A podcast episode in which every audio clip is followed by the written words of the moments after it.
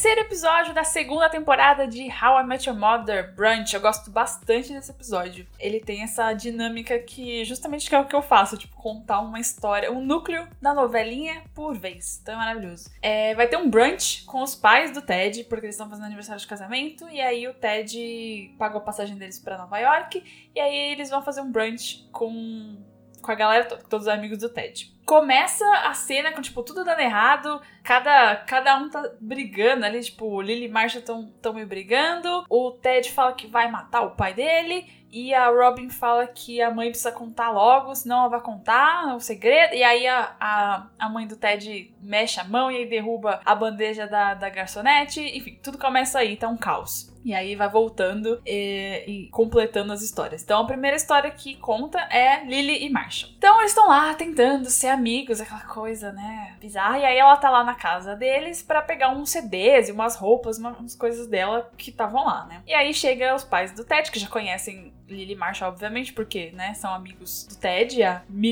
anos, desde a faculdade. Então não, não tem apresentações, não precisam se apresentar. E aí o Ted dá essa introdução que os pais dele não conversam, não, não falam sobre nada polêmico. Eles evitam qualquer coisa. Então, por exemplo, a mãe vai falar, ai, que pena do, da situação. E aí ela não quer falar, sabe? E aí eles falam, ah, o, o Marshall fala, ah, da Lily me abandonando por três meses. E aí a fala, ah, eu voltando e, e implorando para ele me aceitar de volta. E ele negando. E a mãe do Ted fala: Ah, adorei seu cabelo! Ai, que lindo! Tipo, evitando completamente falar de qualquer coisa séria. Então, é, esse é, o, é um ponto grande no episódio. E aí, enfim, ela fala que, ah, eles, no dia seguinte eles estão indo pra um brunch se a Lily quer ir junto. Aí ela fica meio, ai, será, né? Tipo, uh, né?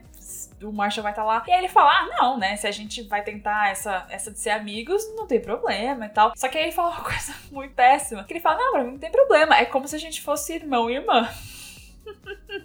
Aí ela fica pistola. Ela fala: Ah, irmãos, nossa, como se a gente fosse irmãos agora. Nossa história toda, foda-se. Beleza, eu vou nesse brunch. E aí vai ter, antes do brunch ainda, vai ter um jantar e tal. E aí ela aceita ir nos dois. Ela vai no jantar e ela vai todo mundo, né? A, a galera toda. Vai no jantar e vai no brunch. É que o nome do episódio é brunch porque é onde acontecem as tretas todas. Mas aí, no mesmo dia, lá na mesma noite, tem um jantar e ela vai com um vestido todo decotado, assim, lindo, todo rosa e tipo apertadinho assim, e aí ela fica, tipo, sabe, esfregando o decote praticamente na cara do Marshall, é, pra ele ficar completamente destabilizado. E aí ele resolve retaliar e no outro dia ele vai mostrar, vai fazer a mesma coisa, ele vai mostrar a parte do corpo que a Lily mais gosta dele. E até o Barney faz uma uma piada que eu acho muito boa. Que, tipo, cara, você não pode mostrar isso no brunch. Porque ele tá imaginando que ele vai mostrar o pinto dele. E aí ele fala: Não, são as minhas batatas da perna. Porque a Lily ama minhas batatas da perna. Aí ele chega no outro dia no brunch de manhã, né? Tardezinha,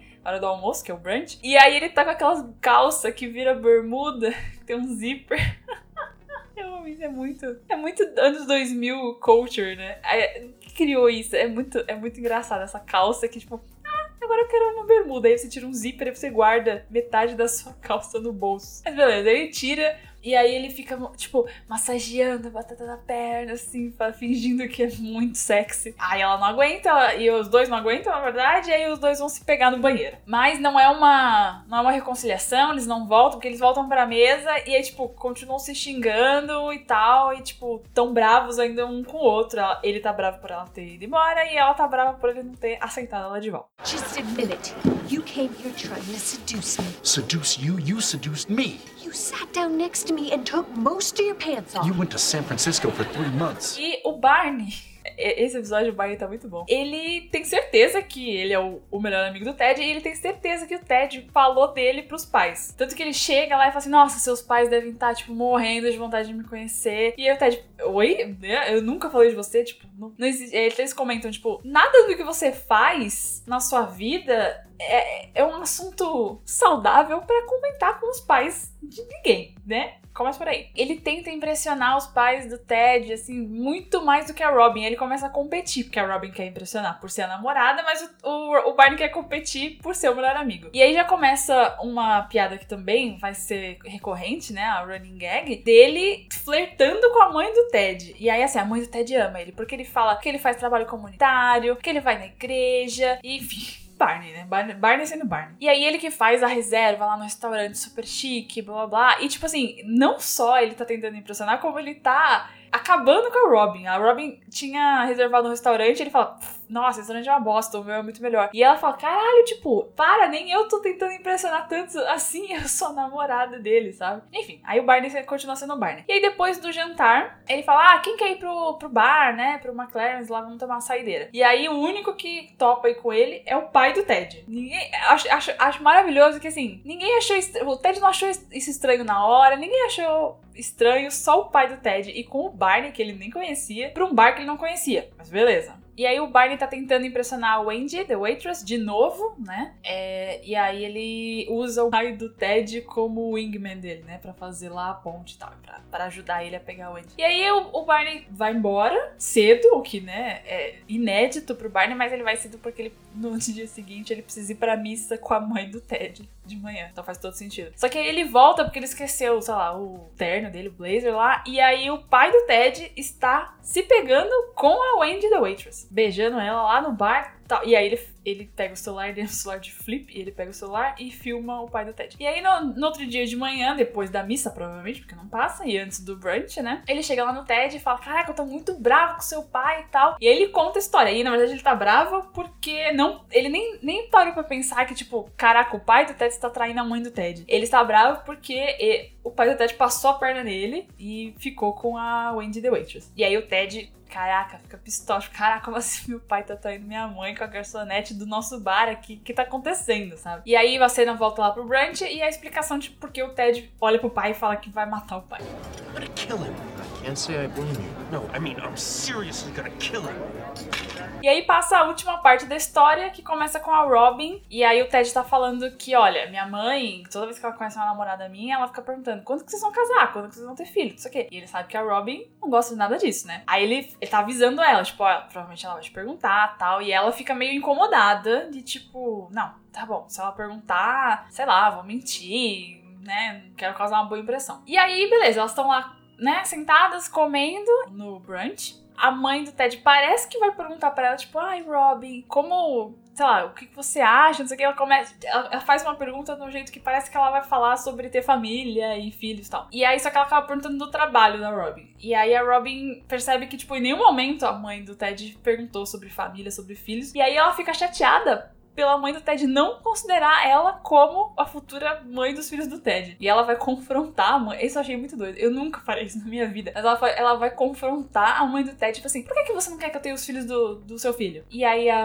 a mãe do Ted fala, você quer? Ela fala, não, mas eu queria que você quisesse que eu quisesse que eu queria, entendeu? E aí a mãe fala, não, olha, eu acho que não é uma boa ideia casar cedo, é, enfim, pode ser um arrependimento. E aí que ela descobre, a, a Robin descobre, ó, a primeira descobrir, que o, o pai do Ted e a mãe do Ted estão separados, estão divorciados, só que eles não contaram para ninguém. E aí, enfim, volta no tempo real, no tempo presente, onde aquele caos tá acontecendo. Lily e Marshall estão brigando, a, o Ted tá bravo com o pai dele, e aí a Robin tá tentando convencer a mãe a contar né, a verdade pro Ted. E aí o Ted acaba confrontando o pai, falando na, na frente de todo mundo ali na mesa que ele ficou com a, com a garçonete. E a mãe, tipo, esquece que ela precisaria, entre aspas, né, ficar brava. Tipo, ela fala, ai, poxa vida, né? Que coisa. E eles contam que eles estão separados há dois anos, mas eles se divorciaram há dez meses e que a mãe já está namorando outro cara. E, tipo, não contaram nada pro Ted. Tipo assim, o Ted é adulto, beleza. Eles não precisavam, sabe, se preocupar nesse sentido, tipo, nossa, pais. Já, já passamos dessa fase, né? De tipo, pais divorciados que acabam com a vida dos filhos. Não existe isso. Principalmente quando você é adulto. Quando você é criança, existem mais repercussões, né? Mas eles nem moram mais na nossa cidade, então beleza. Mas dois anos separados é muita coisa mesmo para manter segredo. E aí o, o, Ted fala, nossa, mas e o Natal? A gente tava junto no Natal. E ele, tipo, ah, é, a gente, né, achou que não era um bom momento. Não era, não era essa coisa muito natalina, né? Falar que a gente tava separado e tal. Depois eles contam, a última coisa que acontece no episódio, eles contam que a avó Ted morreu e eles, eles nem contaram. Ele fala, ah, como é que tá, avó? É, faz tempo que eu não atende minhas ligações. E aí eles fazem uma cara, tipo, caraca, mano, a avó. A Emma aí é muito mais mancada que a avó do cara morreu e eles não contaram. E ele fica ligando pra ela. Ai, que horror. By the way, how's Grandma? She hasn't returned my last couple calls. I'm gonna get some juice. A moral da história acontece entre esses acontecimentos, porque aí o Ted fica super puto e tal, e aí vai mãe e pai do Ted, e aí o Ted e Robin lá fora do restaurante para conversarem. E aí eles falam que depois de anos juntos, eles perceberam que eles não tinham tanta coisa em comum assim, o que é bem maluco, né? Mas enfim. E aí eles começam a contar como eles como eles são, e é, é exatamente Ted e Robin. Então o pai fala: Ah, eu sempre fui mais romântico e sua mãe sempre foi mais racional. Ted e Robin. Aí o pai do Ted fala: Ah, eu sempre quis ter filhos. E aí dá a entender que a mãe não queria ter filhos. Então, Ted e Robin também. E também que a, a mãe do Ted não queria no começo sair com o pai do Ted. E ele ficou insistindo, insistindo por meses até que ela aceitou. Então, Ted e Robin, né? E aí eles falam que, ah, quando você tem essas diferenças muito fundamentais, é, é muito difícil ficarem juntos. E ok, faz sentido, eu entendo. Principalmente, por exemplo, se é um casal que quer muito ter filhos e o outro casal que não quer ter filhos, é uma coisa muito grande, sabe? Não é tipo, não é uma questão simples, tipo, ah, eu gosto de café e o, o outro gosta de chá. Isso aí é fácil de resolver. Mas filhos, sim, se você tem filho, você não pode dester o filho, né? Você não pode desfazer o filho. Então é uma coisa para sempre. Enfim, é uma coisa, sim, fundamental. Mas assim, não, não se encaixa em mãe do Ted e pai do Ted. Porque eles. O, o Ted tem 27 anos. Vamos assumir. Acho que não fala, mas vamos assumir que eles estão juntos pela idade do Ted. 27 anos depois, dois filhos depois, que o Ted tem uma irmã, Aí eles perceberam que essas coisas fundamentais não tem nada a ver com ele. Sim, não. Não foi por isso que eles se separaram. Eles só falaram isso pra gente, né, espectador, ter esse foreshadowing, que é uma previsão do que vai acontecer com Ted e Robin, porque a gente sabe que eles eh, são exatamente essas diferenças, né? Mas vamos só só ignorar o fato que não faz no menor sentido depois de quase 30 anos juntos. Ai, putz, eu não queria ter filho, né? Vamos separar? Não faz o menor sentido porque já tem dois filhos. Mas tudo bem, vamos só fingir. E aí, assim, além point do ponto do episódio ser esse, da, da questão das diferenças, e pra gente ficar com medo, né, so, por Ted e Robin, se eles vão continuar juntos ou não, a moral da história que, que vai indo junto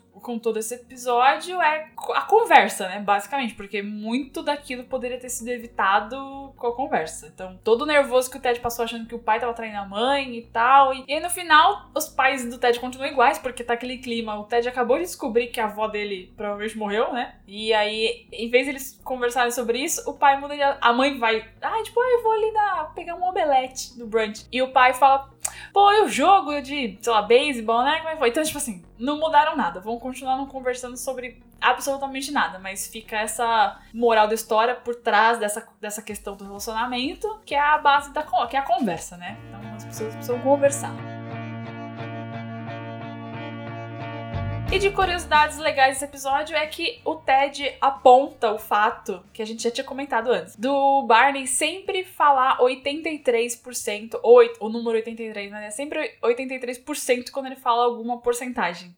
Do you know that when you make up a statistic, you always use 83%? É uma running gag, né? Uma coisa que acontece na série inteira e a gente já tinha reparado, mas aí os próprios personagens apontam isso e sempre que acontece isso é bem legal.